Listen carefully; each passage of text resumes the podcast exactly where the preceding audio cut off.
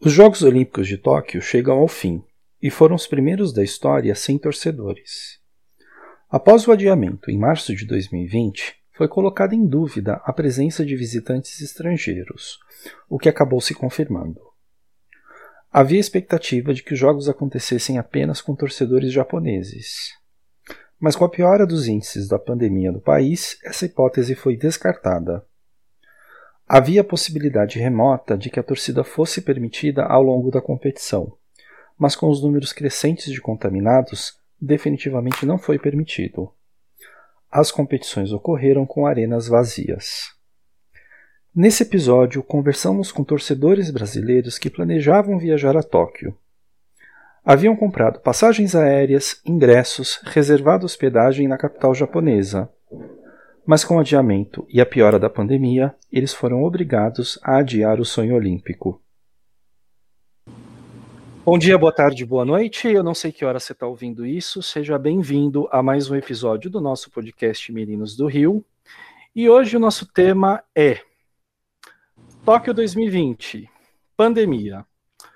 Um grupo de torcedores brasileiros tinha a intenção de é, acompanhar os jogos em loco. Porém, graças a, ao vírus do Covid-19, COVID ia falar Covid-2020, não, Covid-19, graças à pandemia, certo?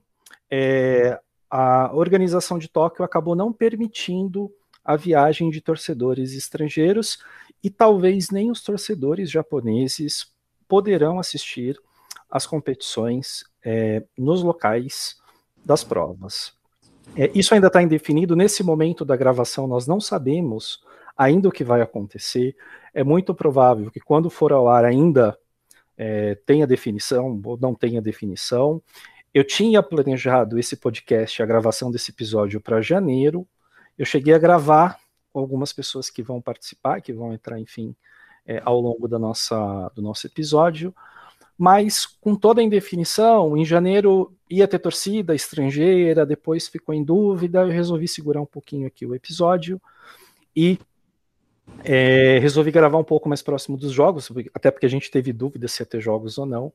E aí eu trouxe algumas pessoas que tinham a intenção de viajar para Tóquio, que iam assistir às competições, mas que por causa dessa decisão da organização, e obviamente em virtude é, da piora das condições sanitárias é, referente aí a, ao vírus, né, a, a pandemia, a organização acabou optando em não permitir viagem de torcedor estrangeiro para assistir a competição. Apenas os atletas, comissões técnicas e oficiais e jornalistas poderão é, acompanhar os jogos é, diretamente na, na cidade sede.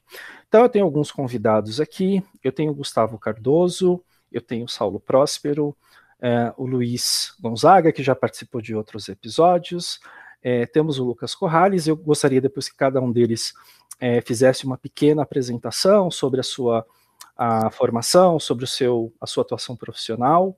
E eu queria começar pelo Lucas. É, Lucas, conta um pouquinho aí sobre você, me fala sobre uh, o teu planejamento para viajar para Tóquio e como é que foi, como é que foi todo esse processo, como é que você se organizou e como é que foi para você é, ter que desistir desse planejamento, ter que desistir desse sonho de acompanhar uma edição de jogos em outro país. Imagino que você tenha acompanhado os jogos aqui no Rio em 2016. Não sei se você acompanhou outra edição de jogos fora do Brasil. Se você acompanhou, você conta um pouquinho para a gente também. E como é que foi todo esse projeto? De você ter planejado essa viagem, como é que foi? É, como é que faz para comprar ingresso para ver jogo é, de Olimpíadas em, em outro país? Porque eu, por exemplo, nunca fiz. Né? Eu só assisti os jogos no Rio. E aí, como é que foi para você? Conta um pouquinho aí da tua experiência. Fala um pouquinho de você primeiro, depois conta um pouquinho de como foi a tua experiência e como foi aí o teu processo e como foi para você depois de ter é, esse, de, como foi essa decisão de não permitir torcedor estrangeiro? Eu sou jornalista, eu acompanho Jogos Olímpicos mais de perto desde 2004, empurrado, na verdade, pelo PAN de 2003. Então, uma coisa que me levou a outra ali quando eu tinha uns 10, 11 anos. É, eu tinha um grande, sempre tive um grande interesse do evento, principalmente daquela questão de você receber em uma cidade sede muita gente do mundo inteiro ou de várias partes do mundo, dependendo do, da regionalidade do evento. É, então, essa edição dos Jogos Olímpicos de Tóquio seriam essa edição dos Jogos Olímpicos de Tóquio seria a minha terceira vez na, em uma Olimpíada. Eu fui a Vancouver em 2010, nos Jogos Olímpicos de Inverno. Eu fui, fui como. Passei um mês lá, eu era, tinha acabado de passar no vestibular, então peguei as economias, fui lá, fui lá para fazer um curso a mais de inglês e aproveitei para ver algumas partidas. Assim, na verdade, eu queria estudar francês. Eu fui para Vancouver porque, porque eu queria ver Olimpíada. Eu já tinha, já tinha um diploma de inglês, mas eu queria foi estudar foi a minha desculpa para para ir a Vancouver. E em 2016, então, eu fui aos Jogos do Rio. Já tinha ido para o Pan-Americano em 2007, também no Rio de Janeiro. E em 2019 tinha ido para Lima e não tinha expectativa de ir para Tóquio. Não, foi algo que eu decidi de última hora ali ainda em 2020, já em 2020, é, achando que os jogos, enfim, eu olhei, olhei para as minhas, minhas finanças, olhei para o meu planejamento e falei, olha, dá para ir. E comprei passagem, é, arrumei com uma amiga minha que também gosta muito desse tipo de evento, e a gente.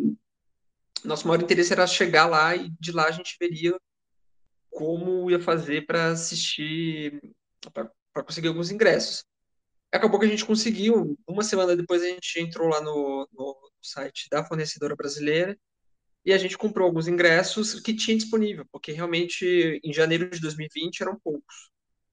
É, enfim, eu consegui comprar ingresso para vôlei de praia, uma, uma eliminatória, consegui canoagem slalom, não me lembro, eu não vou me recordar agora quais exatamente as, as, as disputas, mas canoagem slalom, é, triatlo misto, revezamento misto, que era o que eu tinha expectativa, eu gosto muito de triatlo, e, e, e, faltou uma aí que eu vou lembrar qual que foi. Eu realmente eu quis apagar da minha cabeça porque o trauma foi meio grande. Logo depois do, da compra dos ingressos, eu comecei a ficar preocupado com o tal do coronavírus, porque a gente recebia as notícias, só que parecia uma coisa ali restrita ao Wuhan, e aí a gente começou, putz, e se esse negócio atravessar e for lá para o Japão? Só que era uma coisa, e se chegar no Japão, olha só, vai, vai causar algum impacto? Não imaginava que ia virar uma pandemia que ia chegar no mundo inteiro. Então, dali a gente, eu e minha amiga, a gente falou, não vamos comprar mais nada, vamos parar, porque depois se, se dá uma zebra, a gente já... Hospedagem, a gente conseguiu tudo com, com possibilidade de cancelamento, então não foi muito difícil. Aí na hora que cancelou, Sinceramente, a última coisa que eu pensei foi em pegar o dinheiro de volta, porque eu ainda tinha uma expectativa de conseguir em 2021, achava que ia, ah, até o fim do ano já passou, 2021 vai ter, é bom que já está tudo comprado, bom que já dá, dá para juntar mais dinheiro, bom que dá para planejar melhor, ótimo. E, e aí, quando começou a segunda onda, não só aqui no Brasil, mas no resto do mundo, aí eu olhei e falei, putz, acho que nem assim. E aí estava só esperando, estava até meio que torcendo para é, restringirem, para parar esse chove não molha, porque senão eu podia acabar é, me sentindo tentado, não falar, não, vou mesmo assim chegar na última hora e aqui, e aqui a gente ainda está com restrição, porque aqui está ruim e no Japão está bom. Lá também está tá ruim, enfim, um pouco melhor do que aqui. Mas foi isso. Os ingressos eu pedi o reembolso, é, esperando, esperando sentado, mas com alguma expectativa de, de reaver. Agora, a passagem que vai ser o problema, porque a companhia aérea uh, deu mais um ano, só que eu também, e, assim, de novo, eu podia até buscar um reembolso. Só que eu ainda tinha expectativa de, não, pelo menos se eu não for para Tóquio, eu consigo usar passagem para outro lugar. Só que agora eu não sei, porque tem que usar até março. E eu tô vendo esse prazo chegando e eu e, e, além de tudo, meu visto de turismo americano venceu agora. Não vou conseguir tirar outro agora, enquanto tiver com essa restrição. Então tá um pouco tá um pouco complicado. Tem que ver, talvez eu perca a passagem, talvez a passagem. O Lucas cortou um pouquinho no final, mas deixa eu só. É, você disse que você uhum. acertou a parte dos ingressos em janeiro de 2020, é isso? Isso. É, já estava mais ou menos ali próximo, já já estava rolando o zum zum zum, né, da, da, do vírus, né, a rolando ali China. Já tinha uma preocupação da OMS, mas assim, todas as tudo que a gente olhava, inclusive de muita gente de muito especialista, muito virologista, infectologista, epidemiologista, era que é uma coisa assim, assim, é, muita gente, inclusive que eu ouvia, que hoje é, é uma sumidade no assunto, no começo é normal, não estou acusando ninguém, falava que não, isso aí é algo meio localizado, isso aí passa, é, vai chegar o verão, os casos vão lá embaixo, o que é uma meia verdade no hemisfério norte, mas, enfim, não tinha aquela, tinha cara, tinha cara de que ia dar um problema ali em Wuhan, ia ter alguma, que quando muito teria alguma triagem se quem passasse pelo Japão ia ter alguma, mas não virar o que virou. A gente começou, eu falei assim, deu ruim quando o negócio na Itália ficou feio. Ali eu falei, acabou. Ok, ok. Bom, aí teve adiamento, certo? Acho que você falou um pouquinho, né? uhum. né? Teve adiamento, que ainda tinha esperança de que é, tivesse torcida, porque uhum uma das questões era cancela de vez para não ter de, de, forma nenhuma, ou tem com restrição, ou tem totalmente totalmente aberto. Teve adiamento, você disse que você ainda teve esperança, né? É, que teve algum momento que você falou assim, definitivamente não vai acontecer, eu não vou viajar? Teve algo, algo que aconteceu que você fala, olha, definitivamente não vai rolar? Teve. Quando, quando houve aquele bafafá do. Pera, que deu um branco. Foi quando. Isso.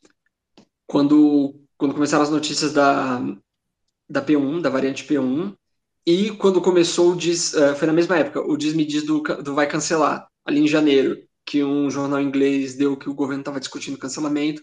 Ali eu falei, putz, já era, não conto com isso, não porque tinha, é, é, existia uma impressão, talvez, não, não sei se ingênua, não sei, de que passaria talvez por uma onda sazonal ali no hemisfério norte no, na virada do ano e que isso ali mais ou menos em outubro e que aqui no Brasil estava naquela naquela descida e que aquela descida ia se sustentar e ia parar por ali ia enfim alguns surtos mais é, pontuais. Aí quando esse, esse janeiro de 2021 também eh, foi quando teve começou o, o, o Disque, Disque Me Diz do, do cancelamento, é, e aí os casos e, e mortes no Brasil dispararam. É, foi justamente em janeiro que eu tinha levantado essa, essa bola para a gente falar sobre, sobre o cancelamento. Eu já tinha falado com os meninos, né? Não, a gente precisa fazer um dos episódios sobre é, as pessoas que pretendem viajar, porque a pauta seria essa: quem pretende viajar, e aquele momento era um momento de tensão. Será que eu vou? Uhum. Será que eu não vou? É, e obviamente a gente lembrou de vocês dois, né? Do, do Lucas e do Saulo, porque eram quem estavam estavam envolvidos, etc. A gente falou muito isso em janeiro. E justamente em janeiro começou o disse-me disse de vai cancelar, não vai cancelar, depois virou não vai ter público, vai ter público, vai ser uhum. restrito, não vai ser restrito, e aí a gente deu uma seguradinha, falou, bom, vamos esperar, porque eu acho que uma das coisas que se angustiou, no meu caso, eu não ia viajar até até março do ano passado eu não ia viajar de forma nenhuma. Quando veio o adiamento, eu cogitei, até comentei com o Gustavo, que eu cogitei a possibilidade de, bom, já que vai, vai adiar, quem sabe com tudo melhor em, em agosto, julho, agosto de 2021, talvez eu até consiga ir. É, eu cogitei essa possibilidade. Então, era um outro lado. Pessoas que. Eu até, eu até fiz. Acho, eu não sei quem foi. Acho que foi o, o, o ATD, Olimpíada Todo Dia, que até. Acho que eu dei até uma entrevista para ele sobre essa possibilidade de ir. Né, porque eu não ia. E, bom, pode ser que eu vá. Mas aí as coisas foram direcionando aí de maneira que é, enfim, não tinha a menor possibilidade de, de, de ir, né, por outras questões pessoais, mas a própria questão da pandemia, viajar dentro do Brasil já, enfim, já, pelo menos para mim é uma coisa que está muito complicado, que dirá viajar para o outro lado do mundo é, sobre essas condições.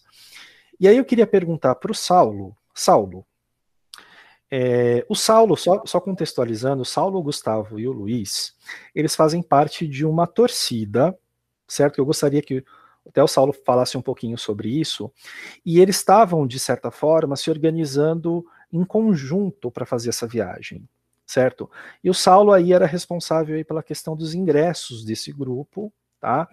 E é, eu queria que o Saulo primeiro falasse um pouquinho sobre essa torcida e falasse um pouquinho é, como é comprar ingresso sendo estrangeiro para uma edição de Jogos Olímpicos. Porque no Rio de Janeiro, como brasileiro, é, nós tínhamos as vantagens de comprar no site, tinha os descontos, eventualmente para estudante, etc. Mas como estrangeiro, você é, passa a ter um pouquinho mais de dificuldade para comprar esses ingressos. Como é que funciona essa coisa de comprar ingresso para uma edição de Jogos Olímpicos em que você vai assistir como estrangeiro? Bem, é, olá todo mundo, é, sou Saulo, tenho, faço parte do, junto com o Luiz e com o Gustavo dos Chapulins, é, seria a minha primeira participação dos Chapulins, né? Eles, os dois já são mais veteranos, eu ia pela primeira vez. E os Chapulins estão desde, se não me engano, desde Londres 2012, né? Nas Olimpíadas, seria a terceira Olimpíada deles. E eu entrei e seria, eu era responsável pela programação de ingressos mesmo, né? Então, como é que funciona os ingressos como Olimpíada, né? Cada país define como será a compra para os seus habitantes, né? Então, muitos os países pequenos acabam não, não se não usando e usam alguma alguma compra internacional, mas o Brasil sempre tem faz essa opção, né, de ter uma própria revenda interna. Então essa seria a minha quarta Olimpíada. Eu fui a primeira que eu fui foi uma de inverno em 2006, que eu fui sozinho, e a compra era pelo site oficial mesmo, mesmo sendo brasileiro. Aí na de Londres já existia um site do Comitê Olímpico do COB específico para compra de ingressos de brasileiros. Então a gente comprava ingressos por lá. Aí teve a do Rio e essa também é a mesma história de, de Londres, né? Era, uma, era, um site oficial é, só para brasileiros residentes no Brasil, que era uma, uma, empresa suíça que era responsável pela venda e ela tinha os direitos de, de cobrar as taxas, mas ela que tinha as vendas internas. Cada, país recebe um lote, né, do, do comitê da organização então, de acordo com o país, com os esportes mais procurados e tal, e, o, e ela que era responsável pela venda aqui no Brasil. Então, você entrava, e é site de compras mesmo, você entra lá, o que tem, o que não tem, você compra, não precisa reservar, não precisa entrar em fila, tendo você compra é seu. É ordem de chegada. Ordem de chegada. Você chegou, o que tiver disponível, você consegue comprar. Isso. Não era como no Rio de Janeiro, que era foi sorteio, né, depois, várias fases de sorteio, depois que teve uma a venda ordem de chegada, né, pro que sobrou. E os ingressos, eles, assim, é uma dúvida, eles não são disponibilizados todos de uma vez. Vai disponibilizando aos poucos. Sim, é assim, vão saindo lotes, vão liberando lotes e, e entra lá e você, você vai observando. Aí passam seis, um, um mês, dois meses, aparece uma coisa é, nova, diferente. Ou... Então, assim, era uma coisa, como eu era responsável, eu tinha, eu montei a programação, a nossa programação, nós, nós íamos em 15 pessoas, então era muito ingresso, era muita coisa para para organizar, inclusive que a gente é, tentava organizar assim, era a ideia era uma, um evento por dia para todo mundo, né? E, assim, e isso aqui durante o dia, mais de um brasileiro tinha grandes chances de medalha, então a gente dividiria o grupo em alguns dias, ou tentaria ver alguma coisa todo mundo junto. É, então, assim, todo dia eu entrava no site, olhava o que tinha, se tinha sessões que a gente estava atrás, ah, apareceu um do judô do dia dos pesados. Ah, então, aí eu entrava lá, comprava. Então eu tinha senha de todo mundo, porque tinha limites de ingresso, eram, eram se não me engano, 20, 20 ingressos por. Desculpa, 30 ingressos por conta. E você não podia comprar mais de quatro sessões, quatro ingressos da mesma sessão. Então a gente tinha que dividir em vários, várias senhas para comprar e então todo dia eu entrava, aparecia a coisinha aqui, comprando aqui e ali. Então ao todo a gente tinha já garantido 224 ingressos. Nossa, é. 224. Para 15 pessoas, a média aí tava aí uns 12, 13 ingressos. Não, quase 15, na verdade. Ingressos por pessoa, né? Por pessoa. Nossa, é bastante coisa. É. E fora eu tinha comprado uns para mim também, né? Algumas coisas individuais, uns horários que não ia ter que não ia ter conflito. Então, é, então foi isso. A gente estava planejando tudo, muita coisa comprada. A gente tinha conseguido todos os ingressos do handball feminino da primeira fase, né, aquele siga seu time, para os 15. Isso era, seria bem legal, porque uhum. todos iríamos nos cinco jogos da primeira fase do handball feminino. Então, é, para quem, quem não acompanha, uh, os torcedores chapolins, eles têm uma ligação muito estreita com o handball feminino. Né?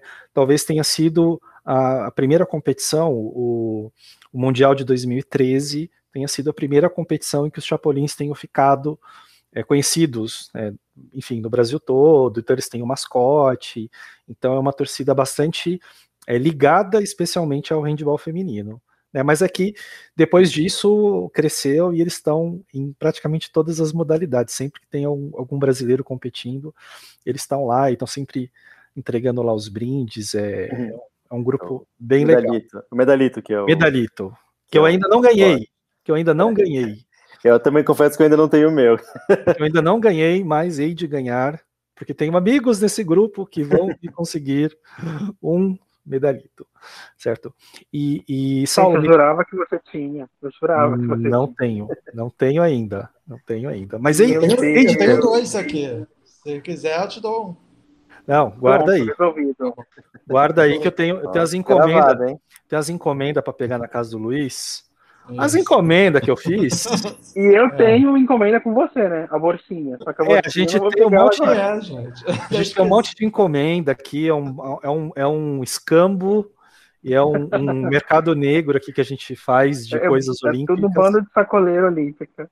Exatamente. Então a gente faz uma troca aqui de coisas, só que a pandemia atrapalhou tudo. Eu, coitado, como as coisas da Rio 2016, a maioria das pessoas é do Rio de Janeiro, sobra pro pobre do Luiz que mora no Rio de Janeiro. Então eu compro as coisas e mando para casa dele. A casa dele virou depósito do Wilson, tá cheio de coisa lá, e eu preciso ir lá buscar. Mas, enfim, hei de buscar e já, já trago meu medalhito. Mas, Saulo, deixa eu te fazer uma pergunta. Qual o preço médio é, que vocês pagaram é, nos ingressos? Uma média, mais ou menos, quando vocês compraram? Porque eu imagino que vocês devam ter comprado 2019, 2020, por aí. Isso, a gente começou a comprar já desde. Deixa eu ver. Do, foi logo que abriu, né? Foi, é, foi durante o PAN, foi quando abriu. É verdade, vocês estavam. Vocês estavam no, no Peru comprando ingresso. Exatamente. Ah. Foi, meus ingressos foram em agosto de 19. Certo. E fomos comprando, inclusive, até mais ou menos agosto, setembro de 2020, a gente comprou ainda, né? Mesmo depois do adiamento já. É, a gente contava que a gente ia, nós conseguimos, adiamos a passagem, revimos a estadia, tudo e, e os ingressos, então estávamos no, tava na programação de continuamos comprando alguma coisinha ou outra, né? Aí quando começou a ficar mais sério, aí paramos de verdade e, e agora é esperar o reembolso, né? E mais Mas, ou menos quanto, quanto o preço do ingresso? O preço, os ingressos têm um valor mais, bem mais alto do que era no Rio de Janeiro. Né? No Rio de Janeiro, se conseguia ver algumas coisas gastando até 50 reais, por exemplo. Né? Algumas finais por 100 reais, até menos que isso, dependendo da final, depende, dependendo do, do, do assento, da região, do lugar do assento. Em o Japão é um país super caro, o ien é uma, é uma moeda muito cara e o, e o Brasil está muito desvalorizado para o ien. Então, assim, no último ano, foi assim absurdo que desvalorizou mais de 20%, então ficou mais caro ainda, né? Então o preço médio de ingresso é quer ver era por volta de ah, ingresso médio, uma final, ingresso, por exemplo, nível C, por exemplo, era por volta de 300 reais. Pro... 300 reais. Isso, por exemplo, para ficar no, no, no judô, mas alguns esportes eram absurdamente caros. Né? Por exemplo, judô que a força do Japão, ingresso A era inviável. É. O ingresso para ficar lá embaixo seria por volta de 4 mil reais. Meu Deus. Então, é, a gente tinha ingressos para ficar lá em cima, ingressos, acho que tinha até nível D e E até em alguns lugares, que era por volta assim, dos 300 reais, alguns mais caros, que a gente tinha prioridade, mas é por volta de 300 reais. Eu acho que é importante destacar também que nesse período foram você diz que começou a comprar os ingressos por volta de agosto de 2019 até setembro de 2020, mais ou menos. Então foi um período de um ano. É, pró o próprio real teve uma desvalorização frente ao dólar.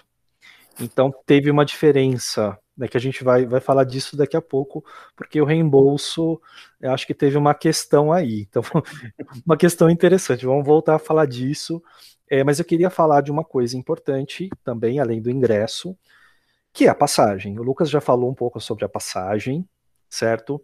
E aí eu não tinha pessoa melhor para falar disso do que o Gustavo, porque o Gustavo, o Gustavo trabalhava com isso até pouco tempo atrás, é, e ele é sabe tudo sobre isso. Então, Gustavo, fala um pouquinho sobre é, como que é o processo de, a partir do momento que você não, não vai viajar, então, bom, está definido, estrangeiro não vai poder viajar como torcedor é, para assistir os jogos, como é que funciona a passagem que foi comprada? Eu perco a passagem? O Lucas já deu umas dicas aí, mas explica para a gente melhor como é que funciona. É, perde a passagem? Tem reembolso total? Como é que, como é, que é esse processo?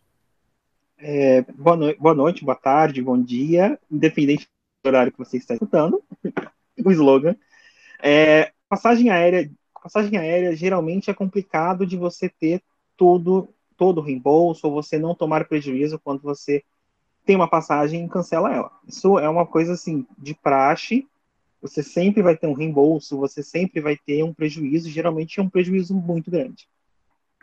Como a gente está numa situação diferente, uma situação que nós nunca vivemos, as companhias aéreas elas foram um pouco mais flexíveis nessa situação. E no nosso caso em específico, nós compramos passagens para todos via Emirates, é, com escala em Dubai, né? Até porque não tem como ir para o Japão direto, então Conheço gente que comprou para o Japão via Estados Unidos, que é bem comum, via, via Etiópia, via Europa, então tem de todas as situações. Cada companhia aérea tem as suas regras, eles não existem, uma, não existe uma regra específica para é, ser é, utilizada, exceto por quando, exceto quando foi criada uma lei chamada Lei 14048, em que as companhias aéreas não são obrigadas a devolver o seu dinheiro, eles não são obrigados a devolver o seu, o, seu, uh, o valor que você pagou. Eles estão obrigados a te dar um prazo para que você viaje e remarque a sua viagem sem custos. Então, essa é a viagem 14048. Então, assim, as companhias aéreas são obrigadas a remarcar a sua viagem, ou você, você pode utilizar, eles te dão um prazo, né? E se você não usar até aquele prazo, já era, você perde o seu dinheiro. Que é o caso que eu acho que é o caso do Lucas. Só que, como eu falei, cada companhia aérea tem a sua política interna, cada companhia aérea tem a sua, as suas regras, as suas regras políticas. O... Não estou te ouvindo, Robson.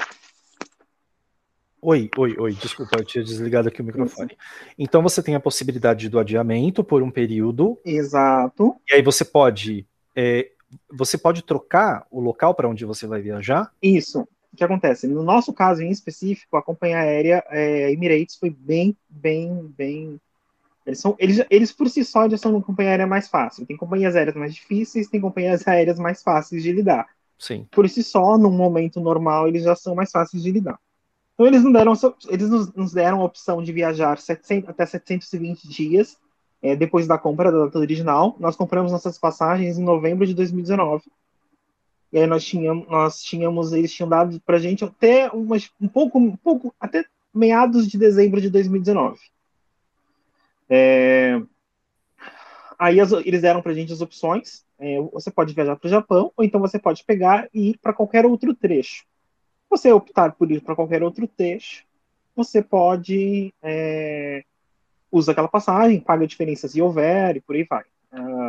Nós até, alguns do grupo ventilaram a ideia de ir para o Egito até, que é um destino que Emirates faz, e que é um destino que a princípio está recebendo brasileiros, mas aí a gente conversou e está numa situação que, é igual o Lucas falou, quando começou tudo em março, em, assim, começou tudo em dezembro de 2019, só que em março de 2020 nós fomos ter a real noção da seriedade do que era, então. E aí a gente esperava, ah, em abril de 2020 já vai estar tá bom, setembro, virou ano, e agora, para a gente remarcar essa passagem e não conseguir usar de novo e ter mais uma passagem presa, melhor devolver. Então, a Emirates em específico, a gente, a gente conversou com eles, falou, a gente não consegue viajar até dezembro de 2021, especificamente porque o destino que nós iríamos está fechado, sem previsão. Eles fizeram um reembolso. É, eles, eles falaram assim, nós vamos reembolsar vocês, é, vai ter só uma taxinha de desconto, mas é a taxa de serviço. que não dá nem um, não dá nem 2% do valor da tarifa. Então, assim, você a perca é mínima, comparado ao que a gente já perdeu. É, e aí eles deram um prazo para a gente de um ano para devolver, baseado nessa lei. Então, assim, essa a lei 14048, eles têm um ano para devolver o dinheiro, é, um ano a partir da data solicitação. Então, se eu solicitei em 3 de fevereiro de 2021, eles têm até 3 de fevereiro de 2022 para devolver. Só que Emirates já começou a devolução, vai de companhia para companhia, eles têm uma lei que eles podem devolver até, até a data X.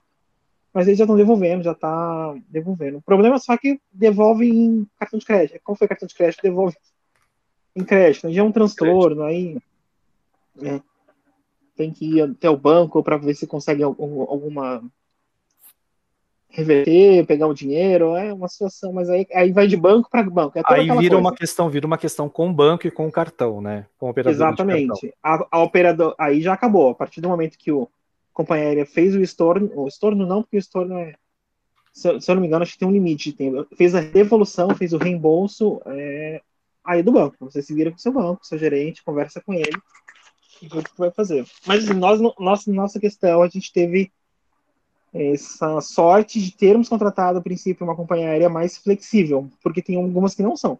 Tem algumas que ou você viaja até X de 2000 e tanto, ou você perde esse dinheiro. Entendeu? Mas aí, como você vai viajar? Hoje a gente não tem tantos países aceitando brasileiros. Né? Ainda tem então, isso, né? Mesmo que isso. tivesse, mesmo que, enfim, tivesse. Você não pode viajar. Você não pode viajar, por exemplo, usar sua passagem para um destino que aquela companhia aérea não faça. Então, eu tenho Emirates. Ah, eu quero ir para Nova York. A Emirates não faz Nova York saindo do Brasil. Uhum. Você vai ter que ir até Dubai e Dubai pegar um voo para Nova York. Olha o inferno que é. Distância. Nossa. Entendeu? Então, Sim. você tem que usar para algum destino que a Emirates faça, ou a, a American Airlines, ou a França, ou qualquer outra das companhias aéreas. Tem que usar para onde eles façam. Não adianta adianta nada. às vezes você quer viajar para um lugar, trocar sua passagem não pode, porque você está preso a uma companhia aérea que não faz para aquele destino. Então é bem complexo. Legal, bacana. É, Luiz. Olá, Luiz. Olá. Você de novo por aqui. Você está sempre participando aqui das nossas, dos nossas, nossos episódios. Então, fala um pouquinho. Como é que foi o planejamento para você? O Saulo aí é, falou um pouquinho sobre a questão dos ingressos, o Gustavo falou um pouquinho sobre as passagens. Para você, quanto tempo você se organizou para conseguir é, pensar nessa viagem? É, o que, que implicou na sua vida? O que, que você teve que ajustar na sua vida para, nesse período, estar disponível para viajar para o Japão? Como é que foi esse teu processo? E como é que foi todo esse um ano né, de de pandemia até que o Japão anunciasse definitivamente que não haveria torcida estrangeira. Bom, bom dia, boa tarde, boa noite para todos. Rob, Saulo, Guga e Lucas. Né? Então, é, tudo começou, na verdade, com quando é, o Guga e o Rubens, né, que é o presidente é presidente, né? enfim, é o líder dos Chapolins, né? É, me convidaram para entrar no grupo, né? Até então, assim, não, não cogitava muito ainda ir para o Japão, até porque tinha acabado de acabar, né? Os Jogos de, do Rio 2016, né? E aí, a partir daí, foi uma, uma possibilidade que se abriu e, e aí a gente começou a se organizar a partir daí, né? É, aí todo mês a gente né, juntava um valor X, né? Começou com 200 reais, se não me engano, depois aumentou para 500 reais todo mês. Enfim, juntando dinheiro para. É, desde então, para a gente chegar em, em julho de 2020, para já tudo pronto, né? É, com ingressos comprados, com passagens, com hospedagem e tal. Né? Porém, aí, é, em março, enfim, na verdade, em novembro de 2019 começou a, a pandemia e começou a se espalhar a partir de fevereiro, né? Quando começou a sair da China e, e afetar, né, a Itália e outros países. Né? E a partir daí eu já vi que o caldo tornou, né? Porque a partir do momento que começou realmente a pandemia, já imaginava assim, eu não me apresentei direito, né? Sou Luiz, sou médico, né? É, então, essa é uma informação, dessa... essa é uma informação importante, porque afinal é. de contas o Luiz é médico. Isso. É. Uma da a profissão mais importante do momento, mais é. requisitada do momento e que, obviamente, poderia ter problemas para viajar no momento. Não, é. Né? Assim, se a Olimpíada, sei lá, por um milagre, né, se confirmasse em 2020, eu já não poderia ir, porque, enfim, é, a pessoal da área da saúde, né, não só médicos, mas enfermeiros, enfim, todo mundo envolvido, praticamente quem teve férias para tirar foram canceladas, né, e a gente tinha que focar, focar né, no no atendimento dessa doença que a gente até então não conhecia nada, né? A gente não sabia o que fazer direito, né? a gente começar, começou a, é, a tratar a doença, enfim, meio que trocando pneu com o carro andando, né? É, na prática foi isso. E como a pandemia se confirmou, né, pela OMS, a gente já comecei a imaginar que ia ser difícil, né? ter realmente jogos confirmados em 2020, por causa que não, é uma pandemia não se resolve da noite para o dia, né? Nada mais que naquela época a gente não tinha nem expectativa de vacina, né? E aí aconteceu o adiamento para 2021, mas é aquilo, né? As vacinas começaram a serem é, comercializadas, né? Serem aplicadas mesmo no final do ano, né? E é um processo demorado mesmo, né? não tem jeito. Todo mundo aí está sendo assim, e aqui a gente ainda tem esse adicional de que o governo né, não contribuiu em nada para ajudar né, no, no combate à pandemia, então o que faz as coisas tanto para nós que estamos atuando né, na linha de frente quanto para todo mundo, né? Fez as coisas ficarem mais complicadas, né? E aí a gente, enfim, mesmo assim, é, diante desse cenário, a gente ficou, continuou juntando dinheiro, né, enfim, na conta é, que a gente criou para essa finalidade, né, como se, enfim, fosse tudo dar certo, né, mas aí, enfim, aí aos poucos a gente foi vendo que realmente, assim, é, corria risco até dos jogos serem cancelados, né? graças a Deus não foram, né? mas público estrangeiro dificilmente ia acontecer mesmo, né? A pandemia, enfim, mesmo é, que a vacina ainda tivesse um pouco mais avançada, mas era complicado, né? Os jogos já vão ser mês que vem, né? E aí, quando cancelaram, é, disseram que não ia ter mais público estrangeiro, a gente começou a pensar né, na, enfim, correr atrás do prejuízo, né? E aí o Saulo e o Gustavo já falaram mais ou menos, né? É, como que está sendo esse processo. Também tem a parte da hospedagem, que a gente já também já está tendo reembolso. Né? Inclusive, a hospedagem, a hospedagem eu acredito que tenha sido a parte menos difícil, não é? Assim, na verdade foi tudo menos difícil do que eu imaginei. Né? Imaginei que essas coisas iam ser bem mais complicadas, mas por enquanto está caminhando. Os ingressos que a gente ainda não sabe como vai ser. Enquanto o COI ainda não se manifestou. Também não sei se o COI está esperando para ver se vai ter público mesmo ou não. Né? Público, no caso, nacional, né? japonês.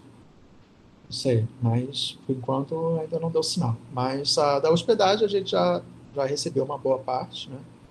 o reembolso, as passagens também. Enfim, as coisas estão caminhando para um lado positivo com relação a isso, né?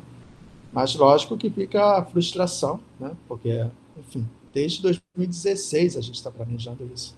Já faz cinco anos, né? E quando se confirmou, né, que a gente não ia conseguir, por mais que esperado que fosse, mas era, foi um baque, né? Não deixa de não ser diferente. É, já aproveitando o gancho do Luiz, eu queria ouvir também dos, dos rapazes, do Saulo, do Gustavo, do Lucas. É, obviamente, eu sei que a pandemia é o pior de tudo isso, sem dúvidas. eu dei uma aula, eu dou aula de área de tecnologia e a área de tecnologia ela vai acabar de alguma maneira avançando graças a esse período e tal, mas ainda assim não há lado positivo nessa pandemia, não tem. É consequência, mas lado positivo não tem. Mas é, o que, que foi pior nesse período todo? Nessa espera? O que, que, pode ter sido assim pior? Assim, eu, eu, acho que eu já sei a resposta, mas eu queria ouvir de vocês. Né?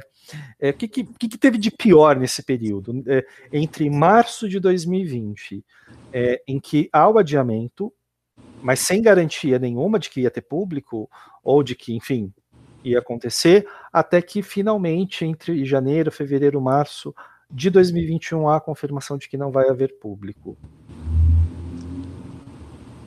Quem quer começar aí? Quem Olha, para mim, as incertezas mesmo. Você não saber, você não poder programar a sua vida porque você está esperando uma resposta. Uh, se vai ou não ver aquele evento, se vai ou não acontecer, você vai conseguir fazer a sua viagem. Na verdade, eu sou bem sincero, sempre me preparei mental, mentalmente para que eu não iria. Desde que isso começou, e desde que os números não caíam, e desde que as, as ideias das vacinas começavam a falar em, vai ser em outubro, vai ser em setembro, aí depois dezembro. Então, assim, eu sempre me preparei para isso. Quando virou o ano, na verdade, eu já tinha essa ideia de que a gente não ia. O Luiz também, a gente conversava muito, a gente sabia que a gente não ia, entendeu? A gente já sabia, era só bater o martelo e pegar o dinheiro de volta. Mas é, era incerteza mesmo. Eu acho que mais o problema também foi a incerteza olímpica, de ter o evento, né? Porque é um evento que nós, como, como fãs disso, a gente espera quatro anos para poder assistir também. Uma coisa que a gente gosta, né? Uma coisa que faz parte de nossas vidas. Então, também ter o evento. É muito complicado a situação que a gente está vivendo agora, mas. É, eu tô feliz que vai ter o evento, seguindo. Eles vão fazer o máximo para que aconteça. Até porque a gente também tem que pensar que a gente está envolvendo o sonho de 10 mil pessoas, né? Os, os atletas, as pessoas que se preparam para isso. Então, eu acho legal que vai ter. Acho legal que vai ter, que seja público, mas que tenha. Ok. Saulo, é. Lucas, querem falar alguma coisa? É, o que o Gustavo falou, realmente, né? Assim, a gente, nesses cinco anos, né, na verdade, em teste seriam quatro anos, né? A gente se planejou para chegar em julho de 2020 para fazer, enfim, a gente realizar nosso sonho, né, de ir para o Japão, ver os Jogos Olímpicos e tal. Então, nossa vida ficou muito condicionada a isso, né? E, sim, a vida profissional também, pessoal, né? Enfim, planejar emprego, né? Tinha que planejar férias para tirar nesse período. E aí começou a pandemia, bagunçou tudo, né? Foi para 2000, adiou para 2021, não ia saber muito o que fazer, né? Enfim, é, mas a, a, gente acaba se condicionando muito né, a um objetivo de longo prazo, né? E que acabou não dando certo por causa de um fator excepcional, né? É algo que né, mais de 100 anos que não acontecia, né? Paciência. É, acho que os meninos falaram direitinho. Acho que essa indecisão, indefinição, tudo foi Aí você fica, ah, saiu ingresso para isso, eu compro, não compro, espero, aí também marcar férias e assim. E seria o mês de julho com agosto, e onde eu trabalho, teoricamente, julho é para quem tem filhos, então tem. Mas todo mundo já me conhece lá, eu tô lá há muitos anos, então Olimpíada é minha, né? Então é uma. É, então, meus chefes abrem essa sessão, dá um jeito, né? Pra, sabe que eu vou, que eu sempre espero isso, então, mas então fica aquele gostinho amargo, né? Lógico, a gente sabe que a pandemia está acontecendo e tal, mas pensando mesmo na Olimpíada, é, a gente fica muito triste, né? Fica muito chateado. Que depois que eu fui para Londres, eu falei, eu não perco mais nenhuma, né? Mas agora fui, fui obrigado a perder esta, né? Mas tudo bem, né? Três anos tem. Eu acho que só quem vai a uma Olimpíada sabe o que é ir a uma Olimpíada, porque é mágico. Acho que é além do esporte. As pessoas que não gostam do esporte um dia se programem para ir a uma Olimpíada para vocês viverem o evento, viverem o clima da cidade, viver troca cultural que que, que exige é, é incrível, é algo que eu falei a mesma coisa no final do Rio, que eu não queria perder nenhuma, mas por nada. Eu queria também perder os PANs, porque os Jogos Pan-Americanos também são sensacionais. Mas, enfim. A Olimpíada é mais do que o esporte, né? É a atmosfera toda enfim, né, que a gente presencia ali. Né? É algo assim que só não tem como explicar, só vivenciando mesmo. Ah, não. Nada se compara a um, a um parque olímpico, to, gente do mundo inteiro, todo mundo com bandeira, todo mundo feliz. Ah, o seu, ah, o seu país perdeu, ah, não, não ganhou medalha, mas ninguém fica bravo, ninguém briga, todo mundo. Rolando é, a grama do Parque Olímpico. É, exatamente. É aquela utopia, né? Todo mundo feliz, todo mundo se abraça, todo mundo é amigo. Pena que eu confesso assim. o, o que eu mais nesse, nesse período. Vocês não me. Sim. O que eu mais tive medo nesse período era, era de o olimpismo não resistir. E, enfim, começar um, uma, uma sensação de decadência, principalmente quando, quando eu fui vendo que a pandemia ia durar muito mais do que a gente queria, ali em meados do, do ano passado. Era de, enfim, nunca mais existir um espaço para um evento do tipo. Às vezes esse medo ainda vem, enfim, mas as coisas vão dando esperança. Então, o, o, Japão organizando, superando para conseguir organizar a organização dos Jogos Olímpicos, ainda mais agora que a gente está vendo a queda nos casos, então existe uma possibilidade de que abra para um público interno, já é alguma coisa, e enfim, e a gente tem uma esperança para os próximos jogos de que eles sejam jogos de, da, da retomada, que sejam o reencontro, né?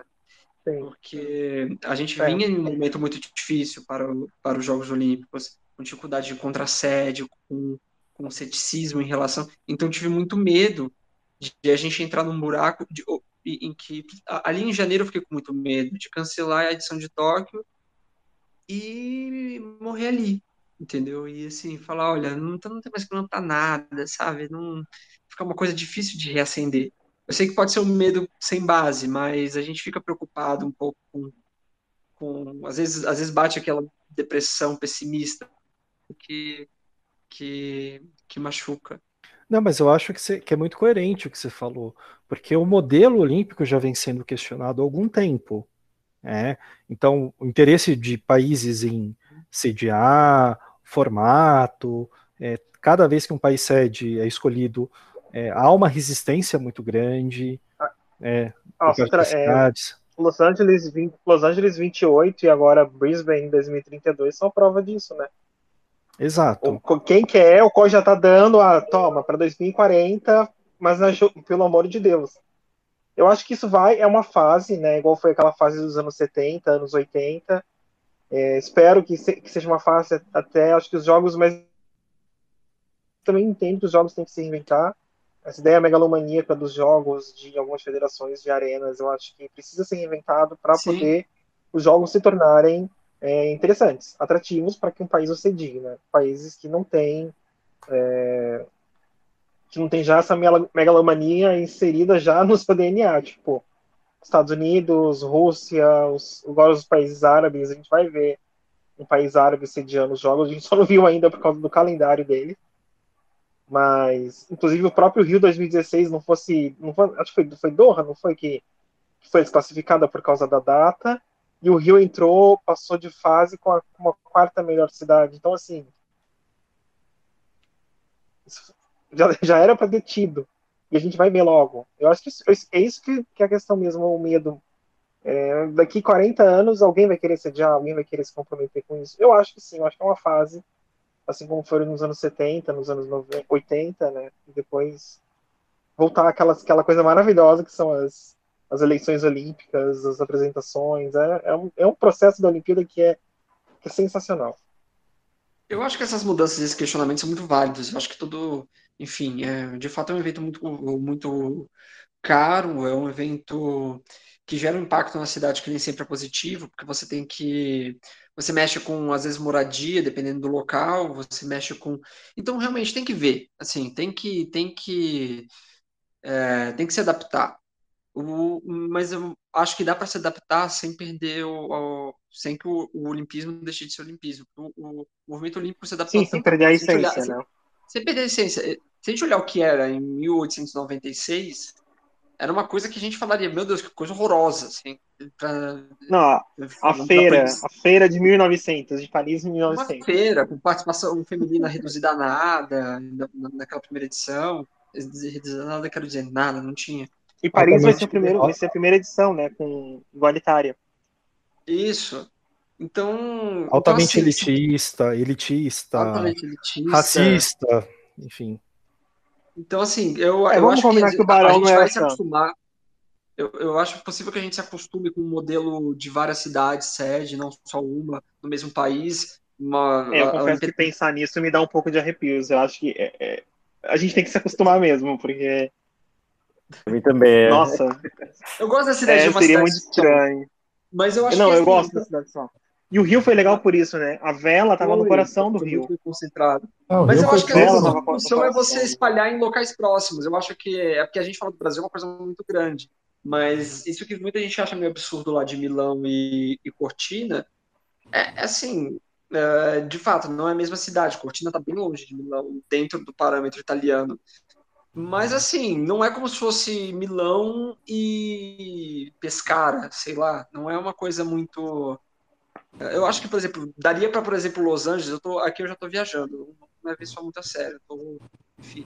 Mas, por exemplo, não acharia muito absurdo se os jogos fossem na Califórnia, não exatamente só em Los Angeles. Se você tivesse Los Angeles como núcleo, mas algumas competições em São Francisco, algumas em. Não acho que seria tão absurdo assim. Eu estaria disposto a, a achar bom. Os jogos do Rio, por exemplo, se tivesse mais coisa, levasse algumas competições para para Saquarema, para Angra, não sei, Barra Mansa, tô brincando. para Macaé. As de inverno são mais assim, né? Por exemplo, a- eu fui na de Turim. A Olimpíada não foi só em Turim, foi no Piemonte inteiro, né? Então, você ia para ver o. A, lógico que Turim, a cidade mesmo era só o que era, de- o que era fechado. Então, era o hockey, era a patinação, era o. Nem o curling lá, o curling era em Pinerolo, que você pegava um trem, 40 minutos. Tudo que você ia nas montanhas era uma hora de trem. Então, assim, as- aí tinha que pegar depois um ônibus. Então, assim, era da, região do Piemonte, né? Em Pequim vai ser um pouco assim também, né, que também não é tão perto a parte de esqui, mas vai ter o tem um trem rápido, né? Assim, uma hora você está lá tranquilo. Não, Vancouver mesmo. Whistler é. Vancouver também, exatamente. Ficar lá é gigantesco, mas Whistler, se for olhar, demora para chegar de Vancouver. Não é assim, ah, pisquei para Whistler, não. É, não, claro. É, eu acho E- que a gente vive numa situação atual, né, que a gente está é, pondo em dúvida até o futuro da humanidade, né? Então, quanto mais né? Eu acho que quando passar É, a pandemia, assim, né, se realmente, né, quando passar tudo, voltar pelo menos pouco o que era antes, aí a situação muda um pouco de figura, né? Acho que aí a gente já começa a pensar com mais otimismo no futuro da, dos Jogos Olímpicos também, né?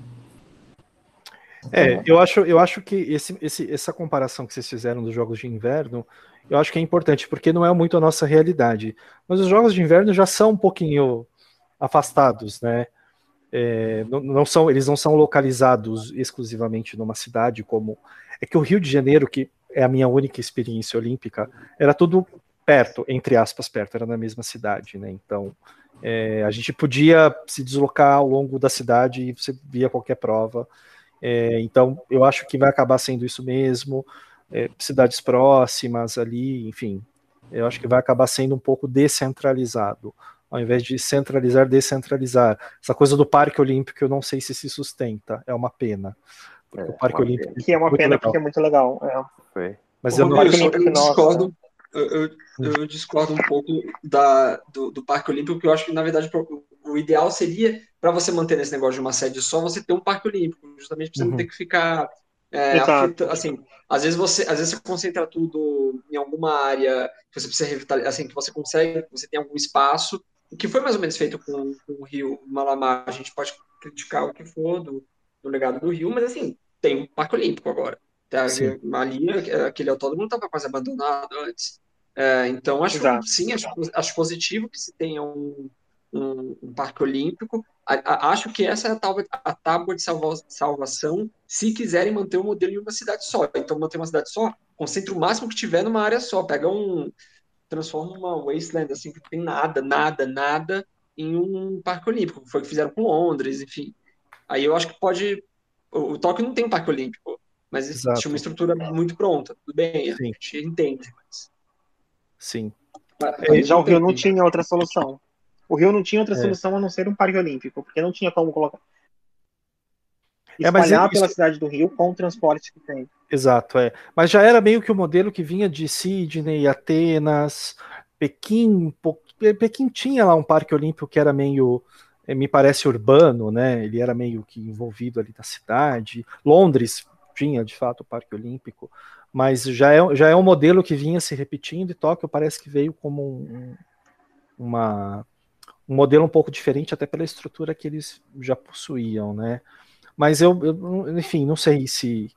Não sei como é que vai ser o futuro. Eu confesso que eu já não não acompanho como será Paris. Paris me parece que não vai, já também não tem muito essa coisa do Parque Olímpico como a gente concebe. Não sei como vai ser Los Angeles. Eu tô um pouquinho afastado dos estudos, como eu já estive. Los Angeles vai, vai ter a cerimônia em dois estádios diferentes, né? Pois é, nós vamos ter cerimônia em dois estádios.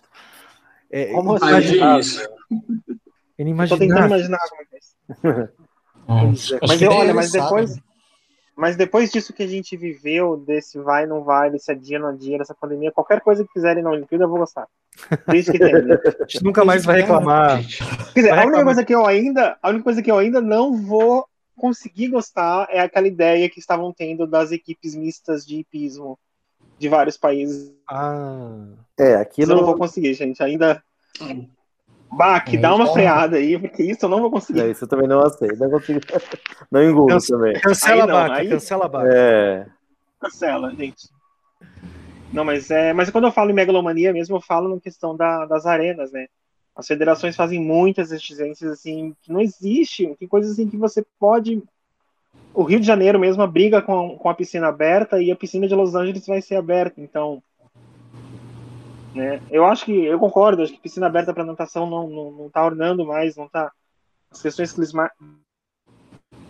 climáticas elas afetam, acho que a última foi Atenas, se não me engano. Mas é umas coisas assim que você não consegue entender. Por que, que para um país pode, para outro não pode? E, enfim. Federações, né? Esse é o eu grande problema do esporte são as federações. Pois é, talvez aí esteja o X da questão, um dos X da que, das questões que, que envolvem, são muitas questões. Cada vez menos os países têm interesse de sediar, né? Até por questões políticas, enfim. Então a gente realmente não sabe como é que vai ser. Saiu hoje, né? Aí uma notícia é, nesse momento, eu não sei quando isso vai ao ar, se, se isso vai estar certo, mas que Brisbane já está bastante encaminhado para ser sede dos Jogos de 2032, né? E que possivelmente nem haverá uma uh, disputa, um bid, né, da, de disputa de cidades, porque realmente talvez não exista interesse. A gente vai passar por um período ainda de crise por alguns anos, crise financeira, mesmo depois que a questão sanitária estiver solucionada. Então, muito provavelmente a gente vai ter uma sequência de cidades é, mais estruturadas sediando é, grandes eventos. Então vamos ver, pode ser que não, pode ser que de repente exista alguma mudança, alguma flexibilização. O Comitê Olímpico Internacional, que antes era bastante é, previsível, ultimamente é, tem surpreendido, tem trazido algumas coisas que, é, enfim, é demais, né? É, eu, eu acho até nessa tentativa, nesse afã de tentar mudar e de tentar modificar. Então, essas ideias de equipes mistas, que já é uma coisa que, é, que já está vindo, os esportes um pouco mais uh, jovens e radicais, que tão, já estão entrando agora em Tóquio, o processo de entrada de esportes era um negócio tão complexo e flexibilizou de repente para colocar esses esportes mais é, mais é. radicais, que a gente não ah. esperou e de repente estava tava no skate, meu Deus. O Rio não podia entrar nada. Né? Não, é, não. O, Rio, o Rio entrou golfe. Os eu já imagino no Rio o surf em Saquarema e o skate em Madureira, mas cara, não fizeram. Cara, era, era um absurdo. Eu sou de uma época em que skate, imagina, o pessoal dizer que não tinha nada a ver com os Jogos Olímpicos, os caras não queriam, eles queriam ter lá a liberdade, toda a questão que envolve a, a própria essência do esporte, e de, o próprio surf, né? E de repente, pá, tá nos Jogos Olímpicos. E aí a gente está falando, por exemplo, de games e esportes, que muita gente ainda acha absurdo, mas daqui dois anos pode não ser. É, então, é, são questões que o, o, o, Comitê Olímpico vem mudando com uma certa é, velocidade que ficou parado durante muito tempo. Até hoje não me conformo. E vê, né? É. Um golfe. Golfe, não me conformo, desculpa. golfe, e vê também como vai ser, né? O, é tá caso confirme, caso confirme Brisbane, a tendência é de ser o que o Lucas falou. É, Brisbane e Gold Coast. Muita coisa sediada em Gold Coast, até para eles é, se aproveitarem do, do que foi construído para os Jogos da Comunidade Britânica.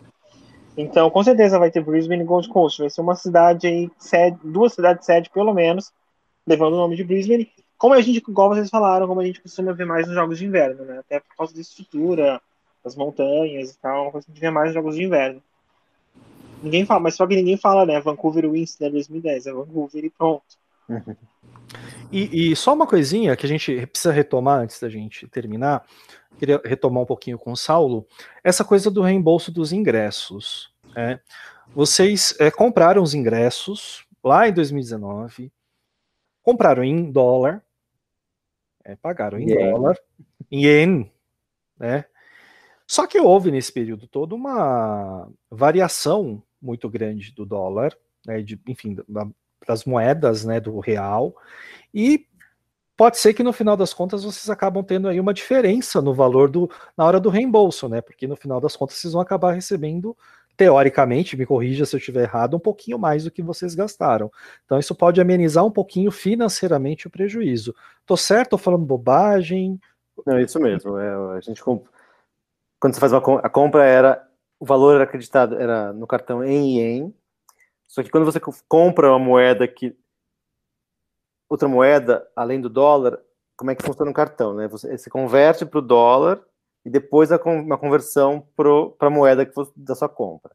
Então você acaba sempre perdendo essa é, perdendo mais porque sempre é, é desvantajoso, né? Nunca é o dólar de mercado, é um dólar pior dólar pior que o do dia. Aí pro é a mesma coisa, vai ser um dólar ien um pouco pior.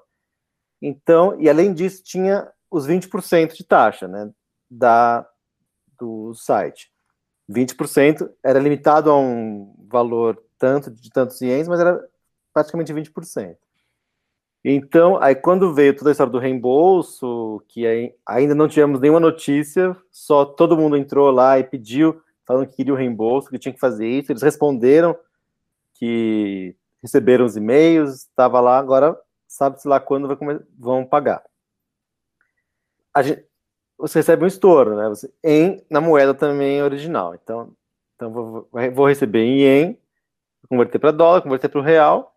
Inclusive, é reembolsado também o IOF, né? 6,38%. E nesse um ano e meio para cá, o ien subiu aí provavelmente uns o ien real uns 25% por aí. Então, mesmo sem a gente receber, o, a gente perdendo os 20% da taxa de serviço do site, a gente vai ter lucro por causa da desvalorização do real, né? Então, é, é muito engraçado. Tem uns amigos que aconteceu uma coisa muito parecida, né? Eles iam viajar no passado, tinham comprado passagem, iam fazer cruzeiro, tudo, em dólar, foram estornados, tiveram um ganho de 20% em menos de um ano, né? Uma ótima aplicação, né? Pois é, né? é. é então... de, de, tudo de ruim que aconteceu, pelo menos em alguns que no aquisito, não sei, a passagem e tal, mas nos ingressos, pelo menos, é, tá. vocês não tiveram tanto prejuízo financeiro, Exato. e uma vez que o dinheiro seja devolvido, de alguma forma, pelo menos é, o prejuízo não vai ser tão grande. É, aí temos que ver que foi o que o Gustavo comentou das passagens, né? O, o reembolso vai ser pelo cartão. Então, e, e, como eu era o responsável, que boa parte das compras foi no meu cartão. Então, hum. eu vou ter um, vou ficar com uma, um crédito no cartão enorme. Porque aí... esse crédito, esse crédito não vira limite, hum. né? Né? E ele não, não vira, vira limite, ele vira só o crédito que você vai gastar, você gastou, você perde. Isso, você vai, vai pagando, vai debitar. Aí eu vou ficar meses e meses sem pagar cartão, né? Agora, Sim. como vai, vamos dividir isso nos 15, aí já é uma outra discussão que pois acho que não é. cabe aqui. Mas é, é, temos esse, teremos esse pequeno probleminha aí. É, acho que a primeira coisa é receber. Não, com é. certeza. Recebendo aí Recebendo. É outro, como a gente faz é outro problema. Como é que vocês vão torrar? Guarda esse crédito para Paris, talvez. É, exatamente. É, chegou a conversar sobre isso, aí é, a gente decidiu devolver tudo, né? Porque ah, às vezes alguém pode não querer ir para Paris, aí como vai dividir esse dinheiro? Ah, não. Então, assim, devolve, Paris é outra página, né? Acho mais prudente. E, e assim, ninguém tá. E tem muita gente que. Sabe, muita gente que diminuiu o trabalho, perdeu o emprego, então, assim. Vamos, Paris é outra história, depois a gente vê o que a gente faz. É, eu já recebi um valor da, das passagens por crédito também. Isso, a gente e, recebeu as é, passagens. Aí eu tive que mandar uma, um e-mail né, para minha gerente hum. para poder receber esse valor por dinheiro mesmo, né? Porque, enfim, tinha que ter que repassar para os outros, né? Uhum. Deu certo, consegui. entendeu? Pelo menos comigo deu, foi, foi tranquilo. Recebi, sei lá, em cinco dias úteis, mas recebi. Entendeu? Então... É que, acho que o valor talvez não seja tão grande quanto dos ingressos, né? É, Às vezes tem porque... isso, porque é, cada caso... receber, sei lá, 3, 5 mil reais do banco, outra coisa é receber, sei lá, 200 mil reais. Não é esse valor que a gente gastou, mas, por exemplo, aí o banco não vai querer pagar ou vai querer cobrar alguma coisa, né? Mas, enfim. Legal. É, eu só, aproveitando já, falando desse contexto, eu queria aproveitar é, e colocar no ar uma gravação que eu fiz com o Josafá Grangeiro. Ele é do Maranhão, e eu gravei com o Josafá em janeiro de 2021. Em janeiro de 2021, é, havia a possibilidade de ter a, o público estrangeiro em Tóquio. Então ele tinha o, o plano de viajar. E só para a gente comparar, né? É, a gente já conversou hoje, considerando que não tem. É, o que, que eu conversei com o Josafá é, em janeiro sobre? não queria perder esse, esse, essa, esse áudio essa conversa, esse papo que eu tive com ele, é justamente até para a gente comparar um pouquinho sobre a expectativa. Então, um minutinho que a gente vai escutar o áudio do Josafá. Josafá, muito obrigado se você estiver escutando isso. Desculpe a demora, mas eu tive que esperar para poder. É, tive que aguardar de definição, porque quando, quando eu conversei com você foi na semana que veio a notícia de que é, os jogos podiam ser cancelados e aí a conversa podia até ser outra. Então eu decidi esperar, tudo bem que eu esperei seis meses, cinco meses para poder a gente voltar nesse assunto, mas fica aí o registro, agradeço muito a participação dele, então fica aí o registro do Josafá. É, primeiro me conta, é, eu vi no teu Facebook é, que você já esteve em outras edições olímpicas, não foi? Já, eu, a primeira Olimpíada eu fui na Grécia em 2004, eu fiquei dez dias lá, os dez primeiros dias, fui em Londres em 2012, eu fiquei os 12 primeiros dias. No Rio, eu fiquei da abertura ao encerramento. E para o Japão, eu estava programado inicialmente e para ficar 11 dias, os 11 primeiros dias com o meu filho, né? E agora, com toda essa mudança, eu não sei como é que vai ficar, porque a passagem foi, claro, está para remarcar, os ingressos eu até revendi, porque eu tinha ingresso do começo ao fim, eu tinha umas finais, e eu não estava conseguindo ingresso para cerimônia de abertura, apesar de ser muito caro e não ter disponível. E claro que eu queria dos mais baratos também. Só apareceu algumas vezes para encerramento e também muito caro. Então eu já.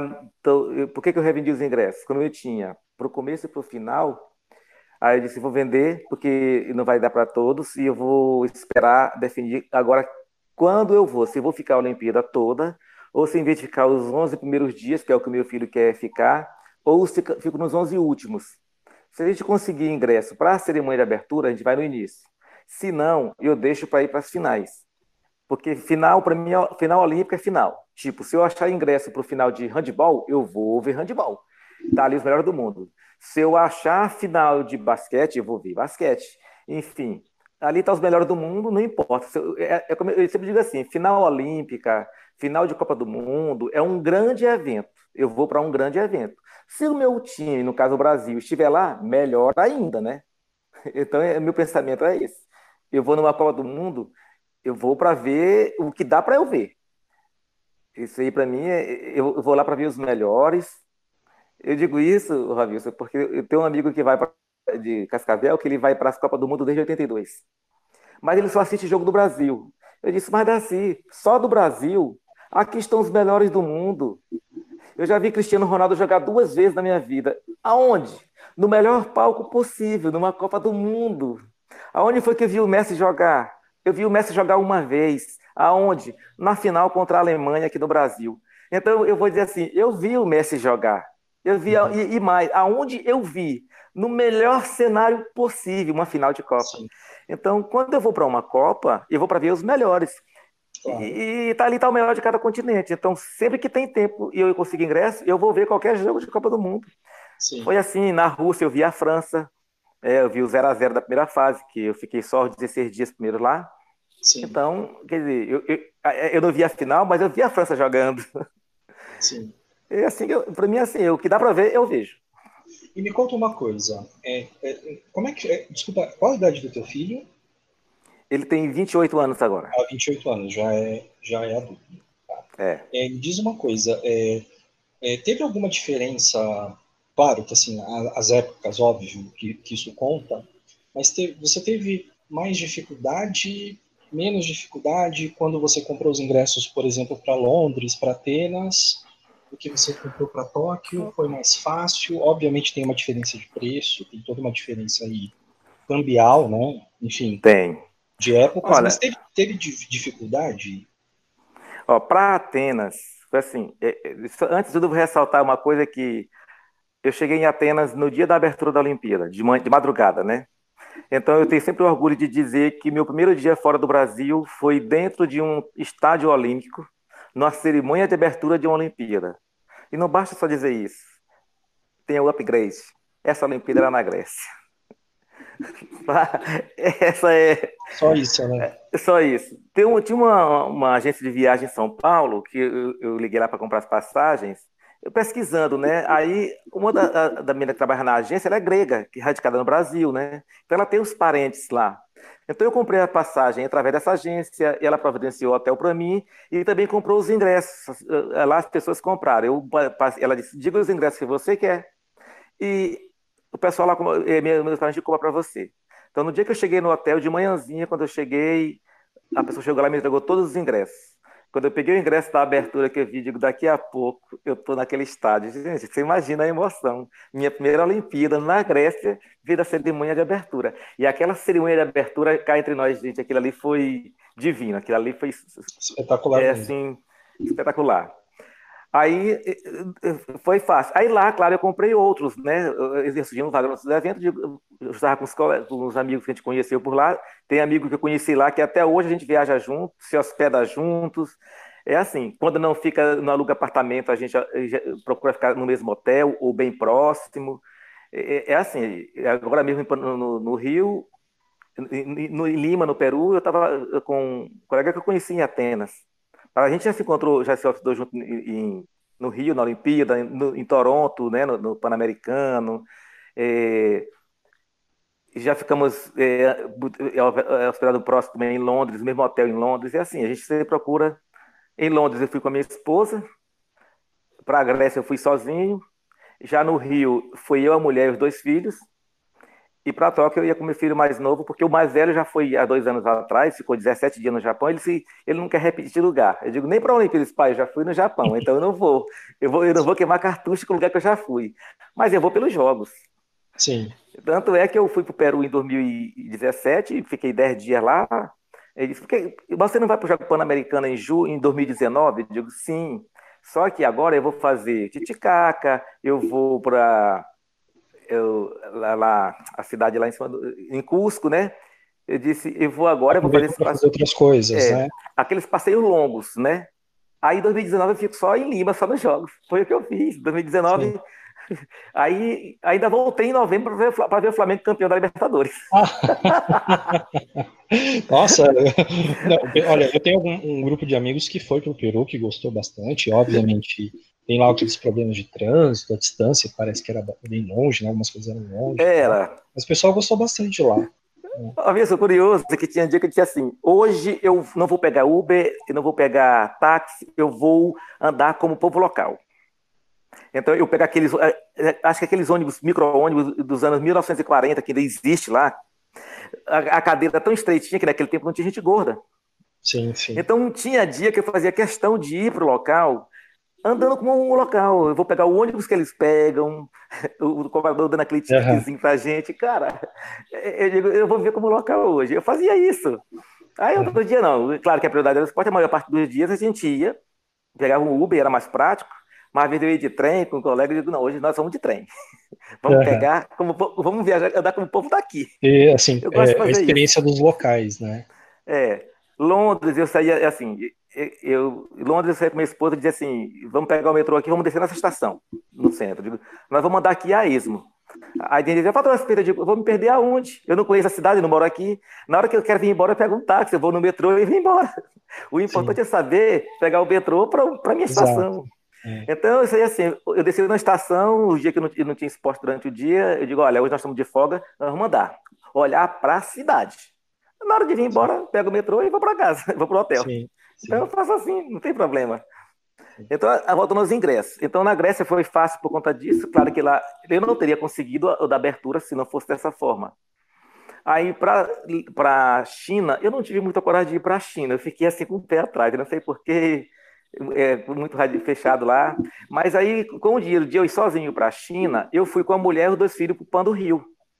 Sim. Então, é, a troca foi excelente também. Digo, não, não Sim. vou para a China, eu levo, vamos todo mundo para o Rio, Pan-Americano. 2012, eu também não estava conseguindo ingresso, que aqui só quem vendia era Tamoio. Isso. Mas a Tamoio é, não tinha ingresso. Quando tinha, os, você não conseguia os melhores é, ingressos, porque ela deixa para quem compra pacote.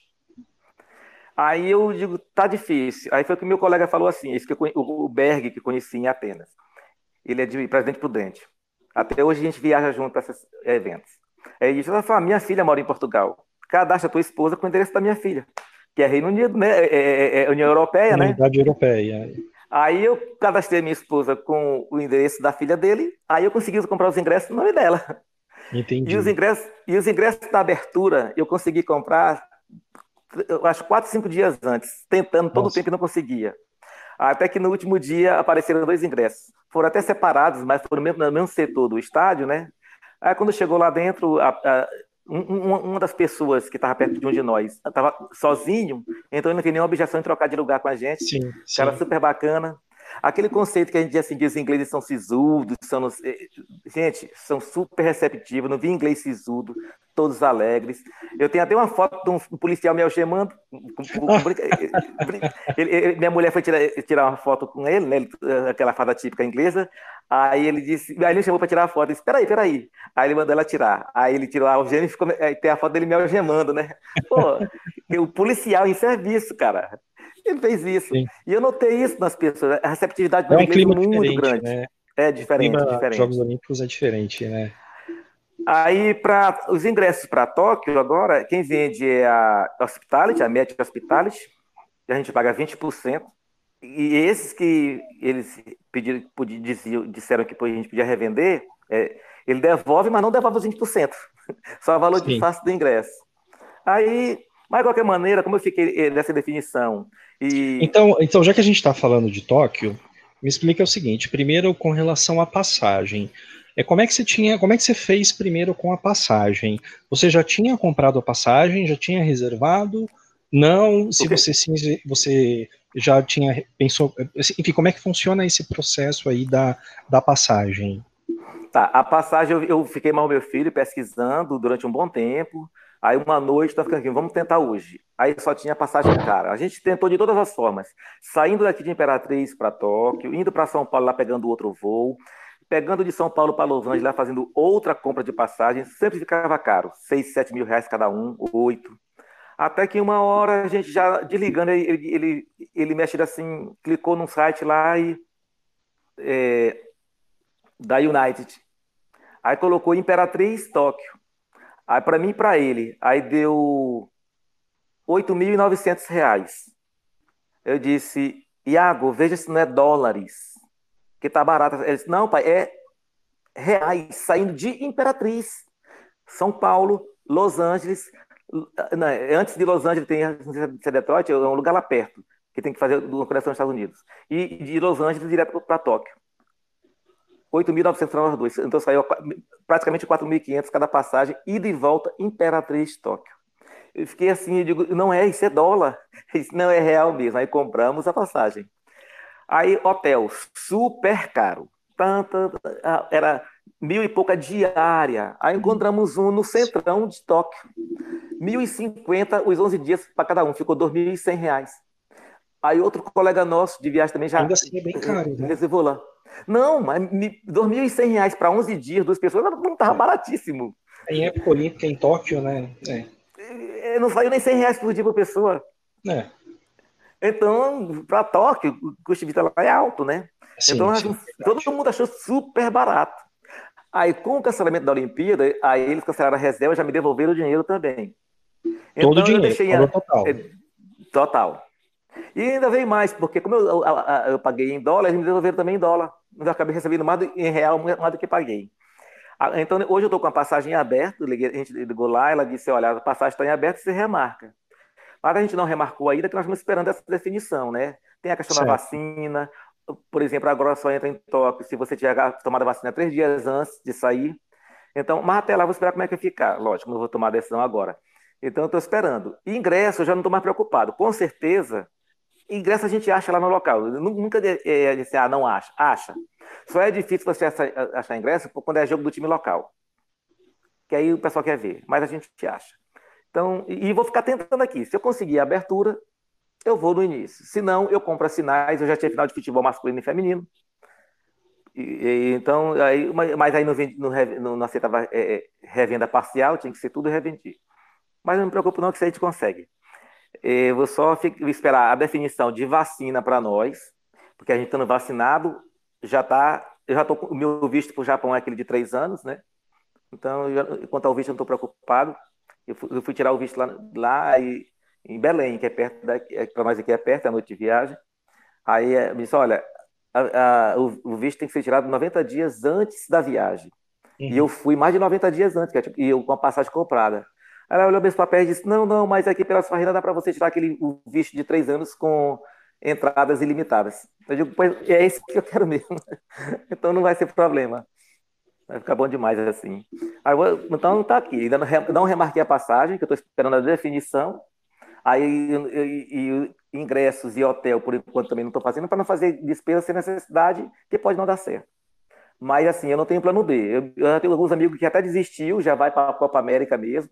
Eu digo, gente, Copa América para mim é segundo plano. A, a minha, a, o meu primeiro plano é Tóquio. Por enquanto eu não tenho plano B. Se cancelar Tóquio, aí é que eu vou pensar em Copa América. Ainda mais que agora é em dois países diferentes. Não acho muito bom. Tá certo, Josafá. Eu acho que é isso. Acho que você já respondeu tudo o que eu precisava, tá? Era realmente essa dúvida aí de, desses procedimentos aí e tal, né? E, e é isso. É, agora eu vou eu vou editar, tá? Tá. Preciso colher aí ah, os depoimentos de outras pessoas, outras pessoas também que estão para viajar e que estão com problemas semelhantes, né? É, inclusive, eu tenho contato com algumas pessoas que também já desistiram, que não, não vão mais viajar, porque estava tudo certo e que, e que cancelaram. E agradeço muito a sua participação, viu? Muito obrigado. Cancelar mesmo, eu não cancelei não, porque meu plano ainda é ir para Tóquio. Agora a expectativa boa tá boa, é para a Copa do Mundo de 2022, porque lá o país é pequeno, dá para você assistir dois, se, quiçá até três jogos por dia. Você e essa já decidi. Eu tinha, eu, tinha, eu tinha meio que abortado, eu estava muito ruim de grana, né? Eu tinha abortado porque é um país muito bom para você assistir esse tipo de competição, né? O Catar, é praticamente né? é quase um, um estado, né, para você. É, exatamente. Então, eu, mas eu tô começando, vamos ver o que, que vai desenrolar esse ano. Né? É, é porque lá, a maior distância, se não me engano, é duas, três horas de carro, não chega a isso. Pois é. Então lá vai ser possível assistir três horas né? no dia. É. Vai ter, que vai ter transporte, vai ter um trem e tal. Dá para assistir dois, três estádios no dia, né? Exato. Eu, liguei, e a Copa do Mundo, para mim, é, é igual a Olimpíada. Olha, Eu vou de manhã, tarde de noite. Para você ter ideia, no Rio de Janeiro, no último dia, 11 horas da manhã, eu estava na final da ginástica rítmica. Eu saí da ginástica rítmica e fui para a final do handball. E durante essa final, o Brasil conquistou o ouro no vôlei e a gente estava acompanhando. Aquela gritaria no ginásio, acho que os jogadores ficaram assim: que diabo aconteceu ali que o povo está gritando? Saí da final do basquete, do, do handball, eu fui para a final do basquete masculino nos Estados Unidos, né? Sim. Aí saí do- da final do basquete para a cerimônia de encerramento. O último dia foi assim, puxado mesmo. Você sabe, você sabe que eu participei da cerimônia de abertura. Eu era um dançarino voluntário. Oh, cara, que legal! Que bacana! Eu Tava fui nas duas também. cerimônias. Eu fui nas duas cerimônias. É, eu, eu, eu tava lá na cerimônia de abertura, mas tava lá embaixo. né? Eu, eu- assisti as duas, a, a- abertura e encerramento. E fiquei as três todos os Olimpíadas que eu fui. As três Olimpíadas que eu fui- até agora, eu- as três eu consegui ingresso para a cerimônia de abertura. Pois é, cara. E você sabe que o primeiro episódio do podcast é sobre cerimônia de abertura. É, né? E eu fui nas Se três. eu olha. soubesse, eu tinha te convidado para fazer cerimônia de abertura. Você três, três, é. É muito difícil assistir uma cerimônia de abertura na vida. Você Eu fui a três. Três, Cara, fui Tá, três. tá a caminho, provavelmente, a quarta.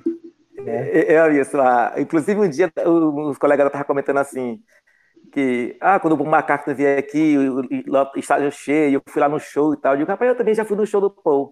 Aí eu disse, é, mas é, ele fez assim o fechamento da cerimônia de abertura da, da Olimpíada. Não humilha também, né, Jotafá? Cerimônia de abertura com Paul McCartney, olha só. De Londres, né? Pois é, "Pô, mas é, que ser." É, é tudo, tudo, tudo que pode, tudo que é de, de bom, né? E É. de marcar, que aquelas, aquelas coisas que a gente marca na vida que a gente fez, Agora, né? Cerimônia, é. de, cerimônia de abertura, encerramento, show de um Beatle, tudo você fez Isso. de uma vez, né? Agora, na Grécia, Robinson, eu vi muita gente. É... Tu devia ter marcado tua vez aqui, que eu estou entrando na conversa aqui, bate-papo informal mesmo. Ah, Eu vi muita gente na Grécia na época, teve gente dizendo assim: Olha, eu vendi meu carro para estar aqui. Eu fiz todo o esforço para vir nessa Olimpíada. Porque o que as pessoas diziam? Olha, eu posso, eu posso até nunca mais poder ir a uma Olimpíada. Mas eu vou dizer sempre para amigos, para meus filhos, para meus netos, eu vou dizer assim: eu já fui a uma Olimpíada, mas eu quero dizer que essa Olimpíada foi na Grécia. A Grécia. A sensação das pessoas dizia assim: eu fui na Grécia. Não, não bastou só dizer assim: eu fui a uma Olimpíada. Essa Olimpíada foi na Grécia. Então, muita gente que eu vi na Grécia falando essa frase, eu não podia deixar de vir nessa. Que eu já tá, se eu nunca mais puder ir a uma Olimpíada, eu já me dou por satisfeito, porque eu vi numa Olimpíada na Grécia. Especial, é verdade. Assim, o que, que a Grécia significa, né, para a Olimpíada. Então, teve gente que disse, fez desse jeito. Eu vim, essa não podia faltar. Já, já valeu por todas as possíveis Olimpíadas que eu não possa mais vir na minha vida. É, eu, Ah, eu pra mim foi-. Eu Você foi lá também? Não? Ah, não. Fui, eu fui em 2019. 2019, né? agora em 2019. E eu fui, eu fui participar de um evento, mas eu fui em Olímpia, né? O- Passei por Atenas, mas o, o evento que eu fui foi na Academia Olímpica Internacional. E assim, eu fui, fui no Panathinaikos, fui lá no estádio de 2004, fui no Parque Olímpico. Só tinha eu lá, um louco, fotografando tudo, que nem e o pessoal meio, porque lá virou meio que um, um grande centro esportivo, né?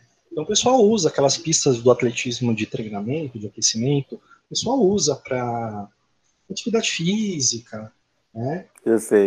Tá, tá muito bem cuidado. Quando eu fui lá, estava muito bem cuidado, embora não tá usando. O tênis não tá usando, o atletismo teve, teve um evento até religioso lá e tal na época.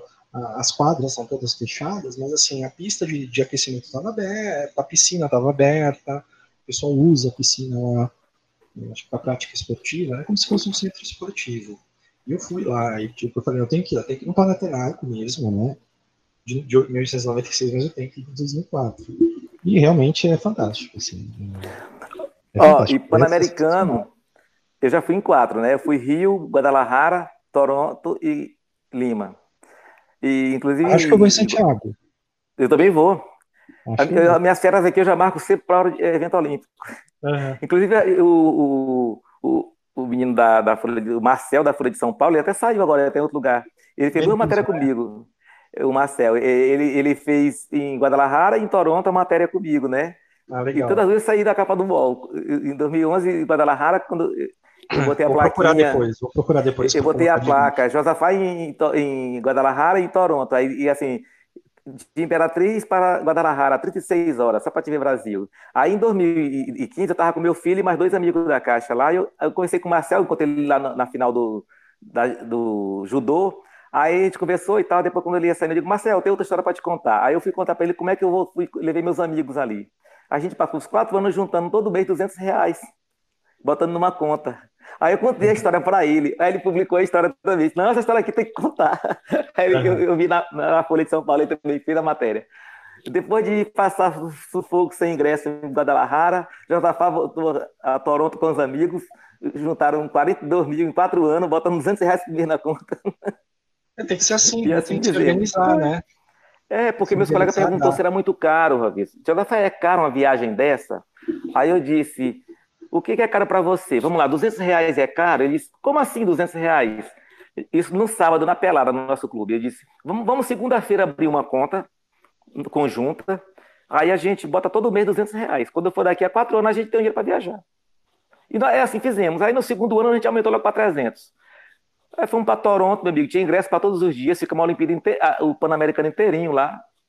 Alugue... Eh, eh, ficamos no apartamento ali no centrão, perto... A, a, a era só atravessar a rua, estava na torre, no estádio da cerimônia de abertura e encerramento, tudo. Aí essa história o Marcel contou também. Sem é. Foi como eu fiz para ir para a Grécia. Valeu. Para ir para a Grécia, eu juntei 100 dólares todo mês. É. Quando o Galvão Bueno falou em Sydney, no encerramento de Sydney, até Atena 2004, eu disse até Atena 2004, 100 dólares por mês.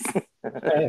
Então, se organizar direitinho, dá é. para porque a gente não tem muito esse hábito de organização para qualquer coisa na vida que dirá para é fazer uma, uma, um, uma, meta que a gente tem que é uma viagem. Exatamente. Uma casa. A gente não tem esse hábito. O brasileiro como um todo, a maioria pelo menos não tem. Né? Então, quando a gente tem uma meta, a gente põe um, um, foco, a gente acaba conseguindo, né?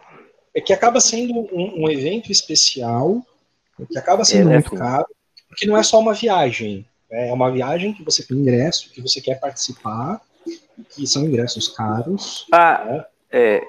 Falou assim, caros, Ravios, é alto. Deixa eu só dar uma. uma até, você está tá finalizando, mas vamos lá. Eu, é, eu não compro pacote, sai muito caro. Eu compro tudo independente. Só, vou, só para dar uma ideia, em 2012, quando eu fui para Londres, que eu pesquisei na Tamoio, uma viagem de 10 dias, 12 dias que eu queria ficar, eu sozinho pagaria 37 mil reais na época. A gente fica Nossa. em quarto duplo, lógico, mas era 37 eu fui com a minha esposa, passei os mesmos. E, e, assim, era 12 dias com um ingresso por dia. E aquele ingresso de primeira fase, que não era. Abertura não tinha, final não tinha. É um jogo do basquete, um do vôlei, para fases classificatórias. Então, eram 12 dias, eu, 37 é mil. Aí eu fui com a minha esposa, ficamos os mesmos 37, 12 dias, e eu gastei 19. E é porque paguei hotel caro. Olha e eu comprei 30 ingressos. Eu não estou colocando essa conta da abertura, que foi mais caro, foi a parte. Então, fora o da abertura, eu comprei 30 ingressos, ficamos mesmo 12 dias, eu e ela, e ficou por metade do valor do que seria o um pacote para eu ir sozinho. Então, é uma questão de organização mesmo. Eu faço sozinho, por tudo minha conta, é melhor.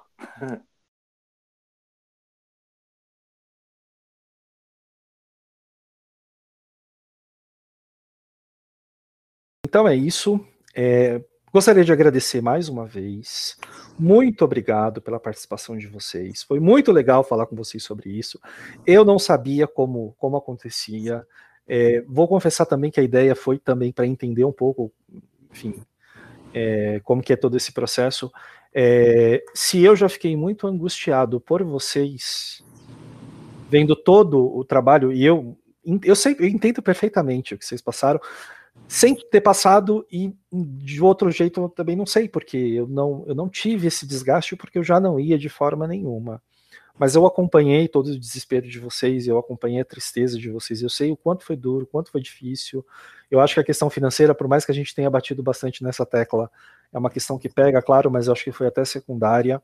Porque foi um ano e meio de indefinição e de vai não vai e de fala um político lá em Tóquio dizendo que vai cancelar e que tem que cancelar e que vai ter público e que não vai ter público e tem que ter que tem que não ter. E me incomodava muito uma sensação de que está tudo bem por parte do Comitê Olímpico Internacional. Isso me irritava muito porque a gente sabia que não estava tudo bem é, desde o adiamento, o adiamento foi já alguma uma coisa bastante de bastante pressão. E essa coisa de que tá tudo bem, tá tudo bem, tá tudo bem, enfim, me incomodava bastante. Aí eu queria que você, cada um de vocês aí se despedisse, falasse o que quisesse, desabafasse, mandasse beijo e declarações de amor e o que vocês quisessem. Então, aberto aí para vocês encerrarem aí é, como vocês acharem melhor. É, bom, foi um prazer enorme, né? Voltar a participar do podcast. Né? É, enfim, é, além de tudo isso, né? De toda essa angústia que a gente passou, enfim, eu também passei por, por uma por angústia que eu fiquei enfrentando e até hoje enfrento o vírus de frente o tempo todo, né? Inclusive peguei Covid, enfim, tive maiores complicações, mas é, é uma doença muito séria que a gente tem que se prevenir, se precaver de todas as formas, né? É, enfim. E, mas muito obrigado por todo, pela companhia de todo mundo e que os jogos, né, apesar de tudo, sejam um sucesso, né? Porque eles vão acontecer e a gente torce para isso. Obrigado, Rovilso, pelo convite. Pode chamar outras vezes. Falar de Olimpíada, a gente sempre fala com gosto, né? é isso aí. É, quem não me segue pode me seguir lá no Twitter, é @osolímpicos. Por favor, divulguem, divulguem, façam um merchan, por favor. Eu não disse isso. Por favor, Saulo, divulga o teu perfil, divulga as tuas redes sociais, façam isso, por favor. É, é só o Twitter mesmo, arroba osolímpicos, né? Estou lá dentro do, do site do ATD, do Olimpíada Todo Dia também. E é isso aí, vamos mês que vem já temos jogos, tem muita coisa para acontecer. Acho que diferente do que muita gente falou, que vai ser sensacional, assim, a parte de, pensando na parte de marcas, de tempos, o pessoal tá voando mesmo, ninguém a pandemia não atrapalhou tanto assim quanto podia imaginar e vai ser incrível e, e acho que a gente bate nosso recorde de, de medalhas também.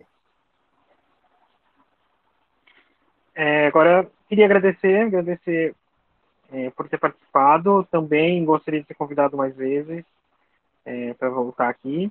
E se alguém quiser conhecer um pouquinho mais da torcida, do, do grupo que, que, iria viajar para Tóquio, mas vai fazer outros projetos, é Instagram e Twitter, arroba CHBrasileiros. Twitter, inclusive, fiz hoje. Então tá bem fresquinho, se vocês quiserem, para poder acompanhar os Jogos Olímpicos juntos. Daqui a pouco, né? Daqui um pouquinho mais de um mês começa e é, virar as madrugadas aí assistindo, torcendo, é, como foi em Pequim, né? Virar um zumbi, mas torcer por medalhas. Todos os links, todos os links estarão nas descrições, então busquem aqui nas descrições. Ah, legal. Quando for ao ar, todos estarão aqui, é só seguir, não deixem de seguir. Oi, gente, e eu gostaria de me despedir, mandar um abraço para todos. Espero que tenhamos Jogos Olímpicos sensacionais. Esperamos que, espero que todos aproveitem muito e que seja a oportunidade de a gente ter algum respiro nessa época tão chata, tão difícil, tão dura, porque a gente precisa, a gente merece. Acho que toda a humanidade merece ter algum, alguma esperança, ter histórias inspiradoras, se divertir um pouco também com coisas construtivas. Acho, inclusive que é, posso, posso até parecer uma pessoa meio utópica, meio sonhadora, mas acho realmente que o, o, os Jogos Olímpicos podem, eles, eles trazem um clima de, de união é, interessante. Claro que não é uma, enfim, não, não significa que a paz mundial vai sair dos Jogos Olímpicos, não, nada disso. Mas eles trazem um alívio, trazem algum tipo de inspiração que acho que todo mundo precisa e que de tempos em tempos é bom renovar. E acho que é um, uma oportunidade para isso. Valeu, Lucas, valeu, Saulo, valeu, Gustavo, valeu, Luiz, muito obrigado.